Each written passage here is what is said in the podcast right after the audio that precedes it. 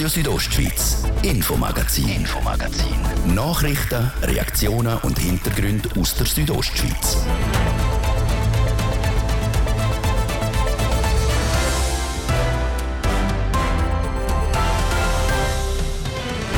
Seit heute gibt es in der Surselva offiziell ein neues Gesundheitsnetz. Wir sind bei der Gründung von Reit der Sanadat mit dabei gewesen. Denn im dritten Teil unserer Wasserserie geht es um das Hahnenwasser. Alles, was gratis ist, alles, was, was einem hinterher geschossen wird, hat auch gar keinen Wert. Wie das Hahnenwasser an Wert gewinnen soll, wir haben nachgefragt. Und in Sedrun kommt jetzt dann ein Areal unter den Auktionshammer. Es ist aber fraglich, ob überhaupt jemand darauf bietet. Weil niemand hat Interesse, eine Parzelle zu kaufen, die man zuerst zurückbauen muss. Was es mit dem Areal auf sich hat, das gibt es gerade als nächstes. Das alles Thema heute im Infomagazin mit mir, der Manuela Meuli. Schön losen dazu. Selten erregt eine Bauparzelle die Gemüter so wie Zedrun. Ein Areal mitten im Dorf, wo früher einmal das Hotel Oberalp gestanden ist, das steht seit Jahren leer. Oder fast leer. Eine Baufirma hat eigentlich eine Überbauung machen. Vor über zehn Jahren hat sie damit angefangen. Mehr als eine Tiefgarage ist aber nie zustande gekommen. Jetzt will die Gemeinde dort das selber etwas realisieren. Für das muss sie das Areal aber zuerst ersteigern. Die Carina Melcher mit der ganzen Geschichte. Auf dem Oberalpareal in Sedrun sollten eigentlich schon lange ein neues Hotel und Wohnungen stehen. Die Zuger Bauherrin, die das realisieren wollte, ist aber schon von Anfang an nicht so recht vorwärts gekommen. Dreimal hat die Baufirma bei der Gemeinde jetzt darum gebeten, dass sie mehr Zeit kriegen für den Bau. Zweimal hat die Gemeinde Ja gesagt. Beim dritten Mal, 2017, ist dann aber genug gewesen. Die Gemeinde hat keine Geduld mehr und hat der Firma die Baubewilligung entzogen. Gegen den Entscheid hat sich die Firma beim Verwaltungsgericht gewehrt. Ohne Erfolg. Das Gericht hat die Beschwerde abgelehnt. Nachher hat die Bauherrin bis im Sommer 2023 Zeit gehabt, um den Teil, wo sie bis dort gebaut haben, wieder zurückzubauen. Das ist aber nie passiert, wie der Gemeindepräsident von Dujetsch, der Martin Kaweng, sagt.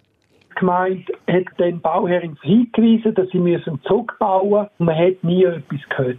Weder eine Stellungnahme, weder ein Brief, nichts. Und eigentlich ist es eine Aufgabe von der Gemeinde, um den Entscheid durchzusetzen. Und wenn jetzt die Bauherrin das nicht macht, dann müsste die Gemeinde in der Vorleistung. Das bedeutet, die Gemeinde müsste das zurückbauen und dann die Kosten dann der Bauherrin auferlegen. Weil die Gemeinde jetzt das Geld aber wahrscheinlich nie mehr sehen würde, will sie jetzt einen anderen Weg gehen. Sie will die zwei Parzellen, die zum Areal gehören, ersteigern und selber etwas bauen. Die obere Parzelle wird Ende März versteigert. Beim Budget ist die Gemeinde aber eingeschränkt. Ihr höchster Einsatz an der Versteigerung 999.999 Franken und 99 Rappen.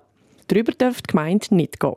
Wenn die Ausgabe ein Rappen mehr kosten würde, also eine Million oder drüber, bräuchte es nämlich eine Abstimmung an der Urne.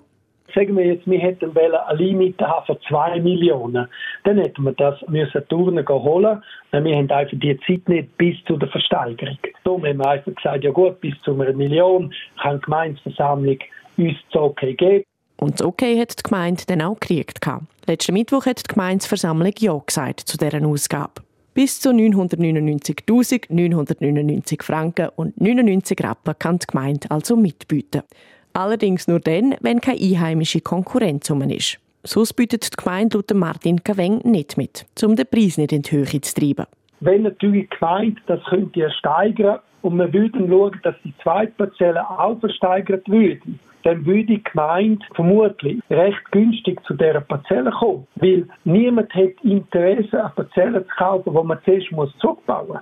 Die Kosten, um die Gebäudeteile, die schon auf dem Areal stehen, zurückzubauen, liegen laut Martin Gaweng etwa bei 400.000 Franken. Ob die Gemeinde Zuschlag kriegt, kommt am 22. März in Ilanz aus. Dann wird die erste von den zwei Parzellen versteigert. Was die Gemeinde auf dem Areal dann planen würde, das ist noch nicht klar. Zuerst muss es eben einmal ersteigern. Das Regionalspital zur Selva, die lokale Spitex und auch die Pflegeheim in der Region wollen mit zusammen arbeiten und so die Gesundheitsversorgung in der Region langfristig sicherstellen. Heute ist die Aktiengesellschaft Trun gegründet worden, die das sicherstellen will. Laurin Michael war mit dabei. Nach über drei Jahren Planung ist heute Gesundheitsnetz Surselva AG oder auf Romanisch der Reit des Sanadat gegründet worden. Und das mit vielen Gästen und Live-Musik. An der Gründungsversammlung ist unter anderem auch der Verwaltungsrat und die Revisionsstelle gewählt worden. Der gewählte Verwaltungsratspräsident ist der Manfred Manzer. Er ist bereit für die neue Herausforderung. Ich freue mich, dass das Gesundheitsnetz endlich gegründet worden ist. Wir haben ja lange darauf gewartet eigentlich. Und ja, ich freue mich auf die Arbeit. Es gibt einige Arbeit, die auf uns zukommt. Wir müssen auf der einen Seite die Organisation aufstellen. Es gibt Themen wie Fachkräftemangel und so weiter, IT. Und wir müssen sicherstellen, dass am 1. Januar 2027 das Gesundheitsnetz operativ wird. Das heißt, bis im Jahr 2027 geht es darum, um das Gesundheitsnetz so aufzubauen, dass es stabil und langfristig finanzierbar ist. Im Vordergrund vom neuen Gesundheitsnetz steht die Bevölkerung. Es ginge darum, dass man die Gesundheitsversorgung in der Surselva sicherstelle.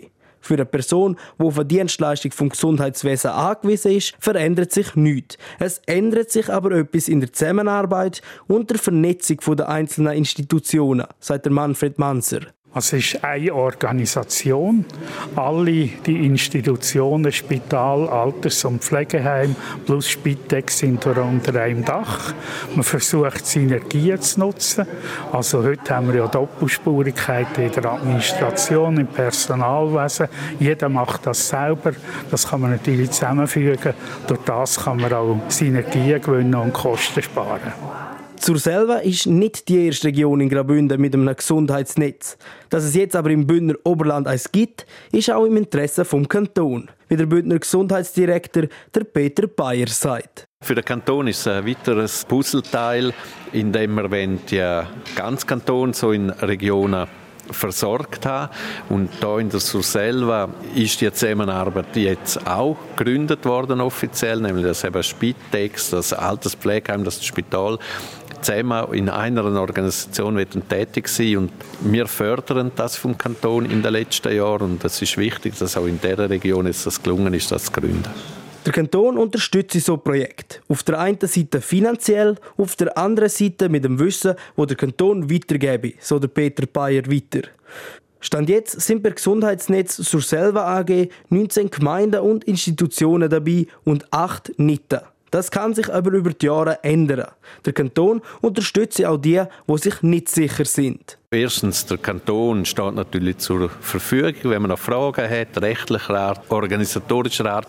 Wir haben den Gemeinden auch angeboten, dass sie mit uns an einen runden Tisch kommen können, wo das Gesundheitsdepartement dabei ist, aber auch das Amt für Gemeinden. Und auf der anderen Seite aber wird man auch sehen, wenn jetzt das hier anfängt zu laufen, dann werden auch die anderen Gemeinden merken, dass das eine gute Sache ist. In den Regionen, wo es schon heute ein Gesundheitsnetz gäbe, wie zum Beispiel im Unterengadin, sind auch nicht alle Gemeinden und Institutionen von Anfang an dabei gewesen sondern mit der Zeit dazugekommen. Heute war also der Startschuss für das Gesundheitsnetz zur Selva AG in Trun. Jetzt geht es darum, um alles so vorzubereiten, dass es dann im 2027 richtig losgehen kann.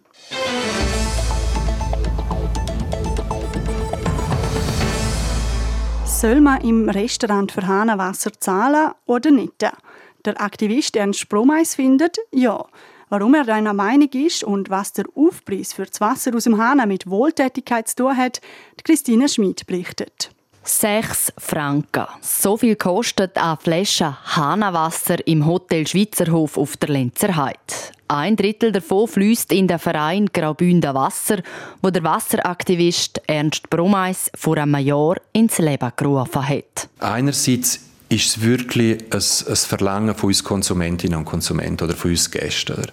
Es ist ein Hotel, wo sagen 50 Prozent und mehr von den Gästen, die wollen Hahnenwasser trinken oder Quellwasser. Die sehen wie nicht ein, warum soll ich jetzt auf der Lenzer Heide Wasser trinken, von, wo von Genf oder von Norditalien oder weiß ich woher kommt. Oder das macht irgendwie keinen Sinn. Zum anderen sage es eine Dienstleistung, die gezahlt werden müsse. Der Gast hocke ja im Restaurant in der Wärme, kriege das Wasser an den Tisch serviert. Das Personal müsse das abfüllen und bringen. Da sage ich es schon richtig, wenn man etwas dafür verlange. Was ist denn der Wucherpreis? Oder ich weiß auch, dass es Leute gibt, die, astronomische Preise verlangen für, den, für, für Wasser oder für Hahnenwasser, wo dann für mich dann irgendwo Schmerzgrenze da ist. Aber grundsätzlich kann man auch eine Diskussion auslösen am Tisch. So kommst mit dem Thema Wasser logischerweise dann auch wieder in in, die Gesellschaft hinein. Im Hotel Schweizerhof steht etwa auch auf dem Tisch, warum Hahnenwasser in Rechnung gestellt wird. Unter anderem eben auch, um das Projekt von Graubünden Wasser zu unterstützen. Mit dem Geld organisiert dann der Verein zum Beispiel am UNO-Weltwassertag einen Bildungstag für Jugendliche. Und auch aus einem anderen Grund sollte für Hahnenwasser gezahlt werden wie der Ernst Bromeis sagt. Alles, was gratis ist, alles, was, was einem hinterher geschossen wird, hat auch gar keinen Wert. Oder? Und beim Wasser bin ich dezidiert dafür, dass es, dass es einen Wert hat. Im Interview mit SRF hat Hotelinhaber Andreas Züllig erklärt, dass sie schon seit über elf Jahren auch Hahnenwasser verrechnen, weil immer mehr Gäste das bestellen. Das sei früher nicht so und hätte über die Jahre zugenommen. Wenn Sie dabei noch ein gutes Projekt können unterstützen können, sagt das für die Gäste noch mehr verständlich. In dem Fall eben das von Graubünden Wasser. Und das würde der Verein schließlich am Leben erhalten, sagt Ernst Brumeis. Logischerweise leben wir auch nicht nur vom Wasser, sondern wir brauchen auch anderes Flüssiges, sprich Geld, oder? Und wenn der Gast weiß, für was quasi oder wohin das, das Geld fließt, wo er jetzt zahlt für Sahnerwasser, dann ist die Bereitschaft für das auch zu zahlen, ich sage jetzt fast 100 Prozent, oder? Ganz so hoch ist die Bereitschaft laut einer Studie von der Hochschule St. Gallen zwar nicht, aber tatsächlich steigt die Bereitschaft für Hahnenwasser zu zahlen, wenn der Preis mit der Unterstützung von gemeinnützigen Projekten verknüpft ist. Trotzdem kann man sich jetzt die Frage stellen, ob es für den Gastrobetrieb letztlich nicht doch auch um Profit geht. Mineralwasser etwa muss ein Gastrobetrieb einkaufen. Hahnenwasser kriegt er praktisch gratis. Das ist eigentlich das Gegenteil, oder? Sie haben keinen Aufwand, wenn sie Flaschenwasser verkaufen und sie haben Aufwand, wenn sie Hahnenwasser verkaufen. Schließlich werden die Mineralflaschen geliefert. Das Personal müsse sie nur auf das Tablet stellen, öffnen und servieren. Beim Hahnenwasser müssen wir die Karaffen nehmen, sie putzen, sie abfüllen, sie servieren und dann wieder putzen. Aus dem Grund habe ich ihm auch ein Hotel abgesagt, Hahnenwasser zu servieren und einen Teil an seinen Verein zu spenden. Die haben wirklich eins zu eins ein Gespräch mit einem grossen Hotel im Oberengadin. Die sagen ernst, wir wollen die unterstützen, aber wir können es nicht handeln. Wir haben so viel Gäste. Wir können keinen Menschen anstellen, der den ganzen Tag Hahnenwasser abfüllt. Das ist Menschen unwürdig. Ernst Bromeis appelliert darum an alle Gastrobetriebe, die nicht auf Hahnenwasser setzen, zumindest auf die Regionalität zu schauen. Statt also etwa Mineralwasser aus Italien oder der Westschweiz servieren, soll man besser Bündner Mineralwasser nehmen. Das dürfte die Bündner Mineralwasserproduzenten freuen. Basucker zum Beispiel merkt einen leichten Rückgang vom Mineralwasser her zum Hahnenwasser. Dazu aber morgen mehr im vierten Teil unserer Wochenserie rund ums Thema Wasser. Zum 20. Mal ist der Bio-Grischun-Preis diesen Monat vergeben worden. Das ist ein Preis für besondere Leistungen in der Bündner Landwirtschaft.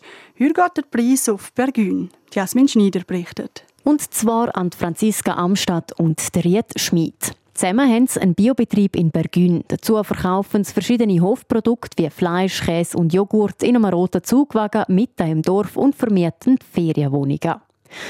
Das Konzept aus nachhaltiger Produktion und Gastfreundschaft hat die Biogrischun-Jury überzeugt. Die Freude über den Anerkennungs- und Förderpreis ist gross, wie der Riet Schmid sagt. Es ist eine Anerkennung, die von einer anderen Seite kommt. Sonst sind wir sehr gewohnt, dass es von den Produkten her einmal kommt oder von der Zufriedenheit der Feriengäste eine positive Rückmeldung, was man heutzutage so eher seltener kriegt. Heutzutage sagt man eher einmal schlechter, schneller einmal.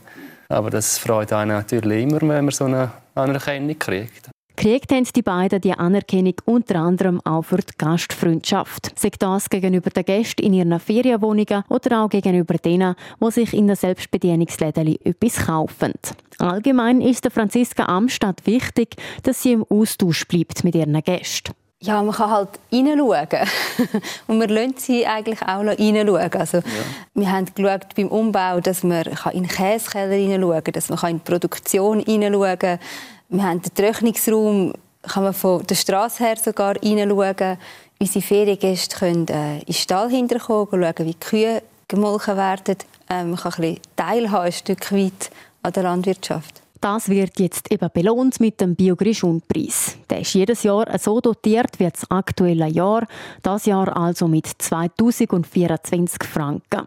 Das Spezielle das Mal, es ist nach 20 Jahren der letzte Biogrischun-Preis, wie der Präsident von Biogrischun, der Claudio Gregori, sagt. Wir hatten einen Geldtopf für den Preis. Das letzte Jahr ist das mal fertig und ich glaube auch, wir haben im Vorstand müssen uns überlegen, was heißt fertig? Wir suchen vielleicht eine andere Form, aber im Moment in dieser Form gibt es nicht mehr. Aber es ist, bleibt jetzt auch in unserer Verantwortung, um mal zu gehen wir, machen wir etwas weiter. Ich denke, das ist auch wichtig, dass man nach 20 Jahren man sagt, okay, entweder fertig oder etwas anderes ausdenken.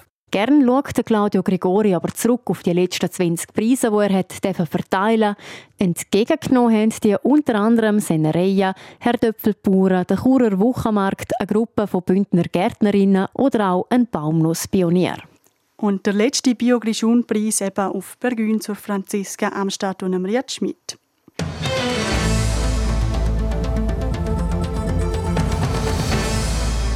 Bald startet der Engadin Skimarathon. Eine Woche vor dem Engadiner gehört ein Teil der Strecke aber ganz der Frauen. Hier starten am Engadin Frauenlauf auch zwei Olympiasiegerinnen. Warum die zwei ehemaligen Weltklasse-Langläuferinnen im Engadin am Start sind, der Rutsch Menzi hat bei den Organisatoren nachgefragt. Der Engadin Frauenlauf ist 17 Kilometer lang. Der Start ist zum Abend, das Ziel ist das Jump. Schon zum 23. Mal ist der Frauenlauf für einen Geschäftsführer Menduri Kasper ein Erfolg. Der Frauenlauf hat sich zu einem eigenständigen, schönen Rennen entwickelt und da auch etabliert. Dass der Frauenlauf eine Erfolgsgeschichte sei, sieht man auch an den vielen Teilnehmerinnen. Aktuell haben wir knapp 1000 Anmeldungen. Das sagt leicht mehr wie letztes Jahr zu dem Zeitpunkt sind so eine sehr positiv gestimmt, dass wir die 1000 Marken auch das Jahr knacken werden. Aber wenn man es vergleicht mit den letzten zwei Jahren vor Corona, dort haben wir noch Potenzial zum Aufholen. Angemeldet hat sich in diesem Jahr auch die ehemalige norwegische Spitzenlangläuferin Therese Johaug. Sie ist vierfache Olympiasiegerin und 14-fache Weltmeisterin. Zehn Monate nach der Geburt für ihre Tochter gibt es ihr Wettkampf-Comeback. Dass so jemand wie Therese Johaug an Engadin Frauenlauf kennt, sei natürlich eine grosse Ehre, freut sich der Menduri Kasper. Man munkelt, dass sie vielleicht auf ein Comeback im nächsten Jahr, wo die WM in Norwegen ist, von der Langläufer hier arbeitet. Und das ist vielleicht einmal ein erster Test, wo sie durchführen, wo für sich selber, ja, wo stehe ich und wie sieht das aus? Das ist das, was wir uns ein bisschen zusammenreimen können, warum sie jetzt da an Engadin Frauenlauf kommt. Die 35-jährige Norwegerin ist aber nicht die einzige ehemalige Weltklasse-Langläuferin, die ins Engadin kommt. Auch die zweifache Olympiasiegerin und zweifache Weltmeisterin Justina Kowalczyk aus Polen hat sich angemeldet. Also Läuferinnen können schon einen positiven Effekt haben. Wir erhoffen uns natürlich schon, dass der Frauenlauf in der Schweiz einerseits noch bekannter wird, aber auch im Ausland und gerade in Skandinavien oben, dass man da natürlich einen gewissen Werbeeffekt davon tragen können. Das ist eigentlich schon das Ziel. Am Engadin Frauenlauf können die Athletinnen aber nicht nur als Einzelkämpferinnen an Start, sondern auch als Team. Das Ganze heißt Go for Frauenlauf. Das ist eine Teamwertung, wo sich vier Kolleginnen, Freundinnen oder auch in einer Familie drin, das auch das haben wir, vierte können anmelden und so als Team an den Start gehen. Gewisse Teams sind in ganz spezieller Mission unterwegs. Sie machen auf Brustkrebs aufmerksam, erklärt der Menduri Kasper. Wir haben einen Punkt, der auch stark in das Go for Frauenlauf spielt, sind die sogenannten mascherösen Teams wo alle in Pink, in Röse angelegt sind und es so laufen. Das gibt auch nochmal einen Zusammenhalt. Und dann eben nicht nur ihre Solidarität gegenüber Brustkrebsbetroffenen zeigen, sondern auch Spenden sammeln. Der Engadin Frauenlauf ist der Sonntag. Die ersten Läuferinnen die starten dann am 10. Uhr. Radio Südostschweiz ist für euch vor Ort mit dabei und berichtet. Ja, und das ist es schon wieder gewesen, die Sendung für heute. Wenn ihr einen Beitrag nochmal hören oder teilen wollt, ihr findet das ganze Infomagazin auf rso.ch oder überall dort, wo ihr eure Podcasts hört. Am Mikrofon verabschiedet sich Manuela Moeli. Danke fürs Zuhören und ciao zusammen. Radio Südostschweiz, Infomagazin, Infomagazin. Nachrichten, Reaktionen und Hintergründe aus der Südostschweiz.